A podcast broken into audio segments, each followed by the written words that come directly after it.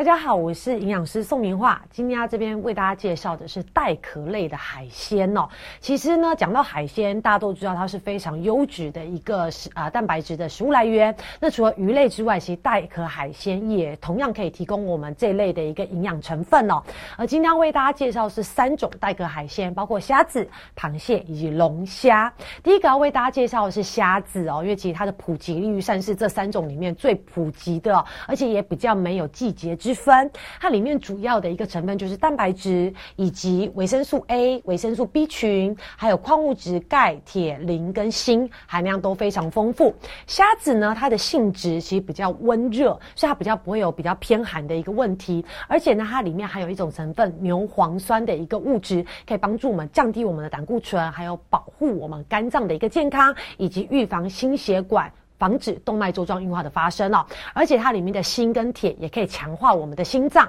而虾壳中呢。就是我们讲的这个虾子的外壳，一般人可能就直接把它丢弃哦。但如果有一些是那种体积比较小小的软壳虾的话，其实我们会顺便，或者是像樱花虾这些，我们可能会顺便把虾壳也吃进去。其实里面还有非常丰富的甲壳素，可以预防我们老人痴呆、老老人老年人的骨质疏松，还有增强我们的免疫力。还有呢，在国外有研究发现，甲壳素它可以帮助我们调节我们体内的胆固醇。那当然，对于预防心血管的问题。也有一定的一个帮忙，而至于在食用前呢，其实大家都家里面的婆婆妈妈很厉害，都知道虾的背上呢有一条虾线，是虾尚未完全排出的一个废物，所以在食用虾在清洗的过程中，其实最好要把这个虾线给挑掉，才可以避免吃到这种虾的一个排泄物哦。而至于说虾是稍微跟一般鱼类比较起来，稍微比较容易引发过敏的一个食物，所以如果有过敏性的体质的话，建议。呃，浅尝，从慢慢一两只开始，慢慢浅尝，来看看自己的身体的一些变化。但是如果呢，你没有这些虾子过敏的情况的话，其实一天你可以吃四到六只虾，或者是虾仁，你可以吃八到九只，都是没有问题的哦。记得虾子其实可以提供给我们非常优质的蛋白质。而第二个要为大家介绍的是螃蟹，其实呢，在九月之后到这个年底这个过程中。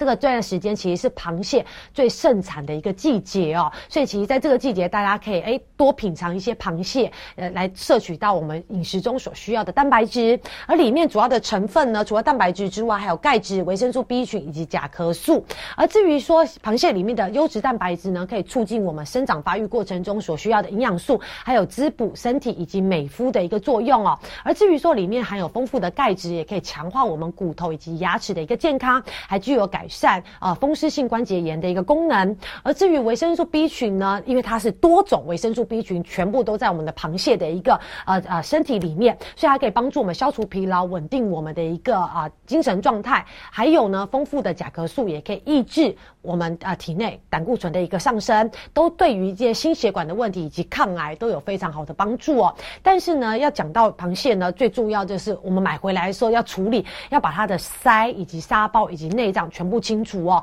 因为这里面含有大量的细菌以及毒素，所以在料理的时候一定要特别注意。而这在吃螃蟹的过程中呢，营养师要提醒大家，因为很多人听到营养师讲说，哦，九月到年底这个期间是螃蟹盛产的季节，大家拼命的在克这些螃蟹啊。但是记得，螃蟹它本身属于比较中高普林的一个食物，所以在摄取上呢，如果你本身尿酸比较高，甚至有反复发生痛风的一个问题的民众，其实在摄取螃蟹的时候要。要特别注意量还是不能太多，尤其是如果你在吃螃蟹的过程中又喜欢配一些啤酒的话，那你诱发痛风的比例更更更是高哦，这都大家要特别注意的。而至于说第三个呢，要为大家介绍的是龙虾，龙虾可能在我们日常生活中的普及率就比前面两个来的更低了，但是里面所含的营养价值一样非常丰富哦。